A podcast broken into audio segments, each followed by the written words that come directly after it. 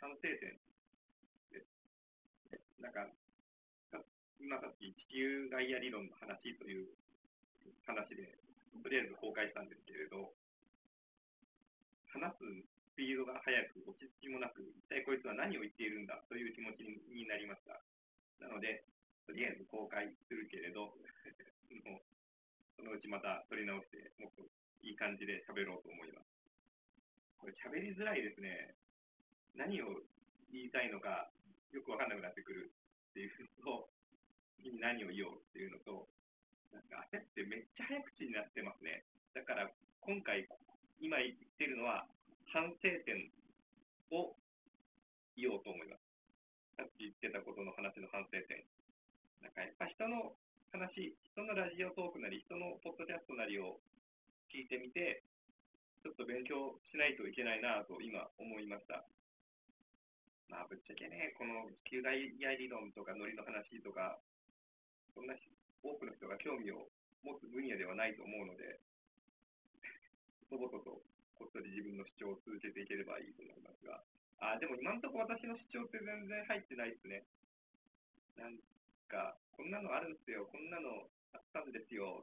こういうことを知ってますか？みたいな、そんな知識をこう披露する場になっていて、どちらかっていうと、それをみんなと、それを皆さんとか聞いてる人に対して知ってもらった上で、自分はこう考えますよというところまで行きたいんだけれど、なんかあんまりみんな知らないような、ちょっとマニアックかな、マニアックなのかな、よくわかんないですけど、そういう話を、えー、している自覚はあるので、やっぱその前提条件の話をしないといけないなと思うと、どうしても、あら、12分じゃ間に合わないよねって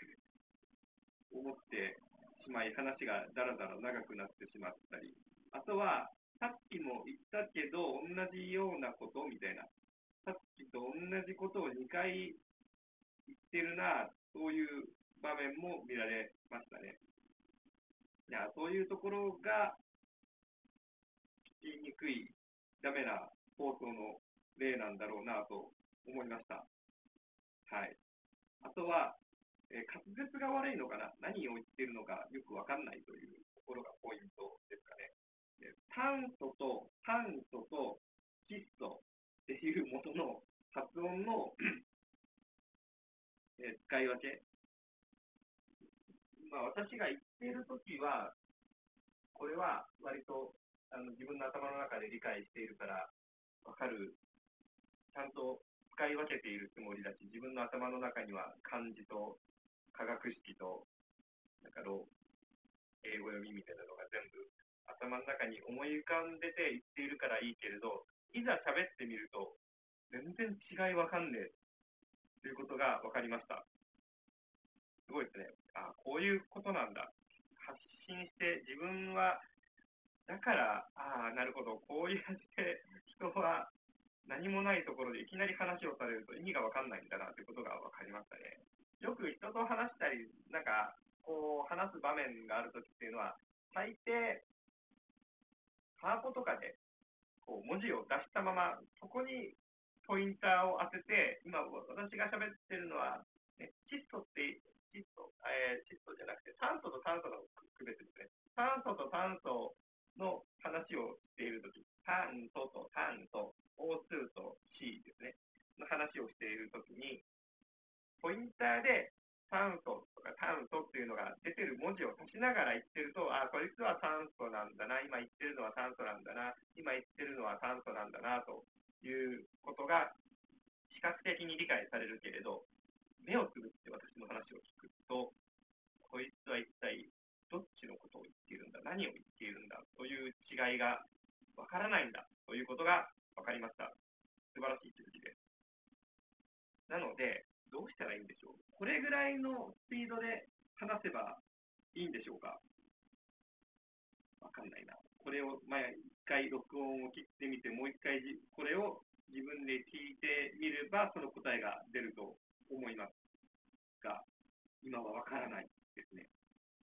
ゆっくり喋ることを心がけます。ああと、ちょっとどもり症がある感じがします。だから、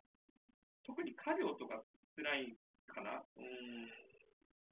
こう、こうみたいな、こう、だって今、ちょっとどもりそうになって、心がけるとかいう時に、こう、こう、こうみたいな感じにななりがちな気がします。これが、まあ、よくないのかな？聞いてて、何言ってんだこいつっていう思うことの原因の一つかなと思いました。なので、とにかくゆっくり喋ることと、えー、あの、見てる人は視覚的な情報がないので、えー、ものの区別をするためにはっきり発音することと、何でしょう。あとは、あとはもうちょっと話を整理して喋ることぐらいですかね。どんな人が聞いてくださるのかわからないので、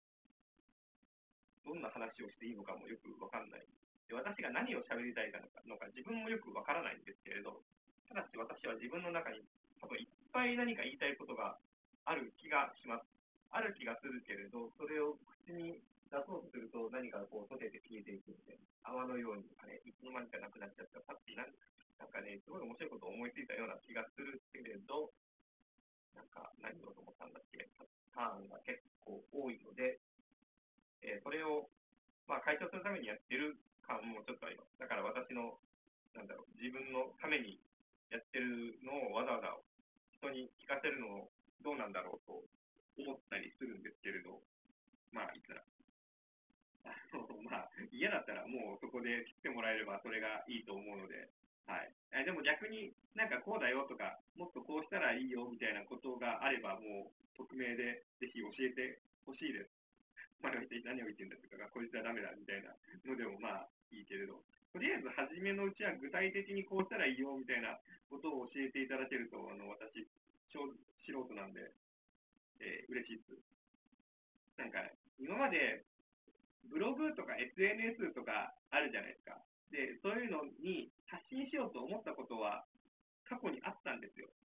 なんか個人的につけてる日記的なものもう、まあ、ないこともないんですが、でもそれはちょっと発信したくないけど、じゃあ社会に向けて何かを伝えたいなと思ったことが過去、今まで生きてて、まあ、何回か 多分何回かだと思うんですけど、あった気がします。で、それを書こうと思うんですよ。で、書いて文字にすると、なんかね、よくわからない。え、何を言いたいんだ、こいつは、みたいな。で、書いては消し、書いては消し、みたいなことを今まで結構してきた気がします。こいえでで、書いてみた文を読んだときに、いや、これ俺が言いたいことと違うよな。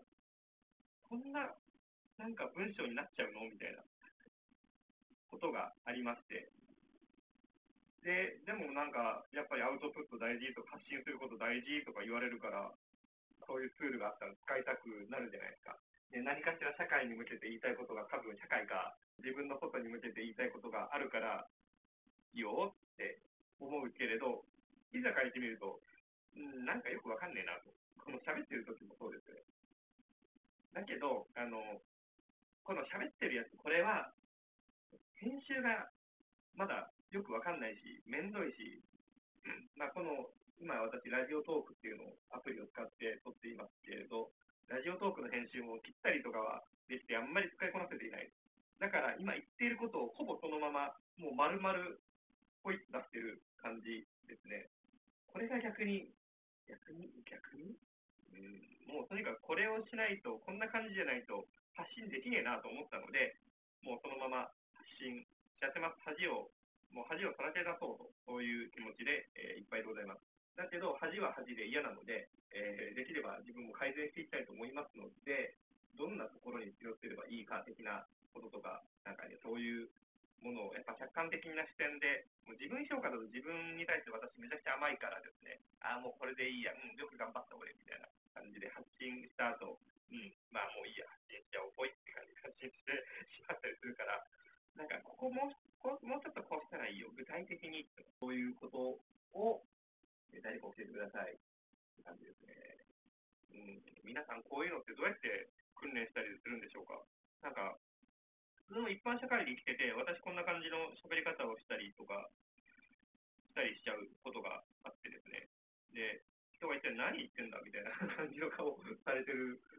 時に、ひしひしと感じたりします。そういう時に、うん、もうちょっと言うのやめちゃおうみたいなこともあったりするんで、この誰も聞いていないであろうこういうトークであれば、ちょっとは何か、あの、何なんでしょう、自分を助け出せるような気がします。はい、ということで、えー、ラジオトーク、またやってみました。これ、ポッドキャストにどうやって載せればいいんでしょう全然、やり方がわかんないんですが、最終目標はポッドキャストに載せることです。はい、ということで、えー、また、録音したいと思います。どうも今日はありがとうございました。失礼します。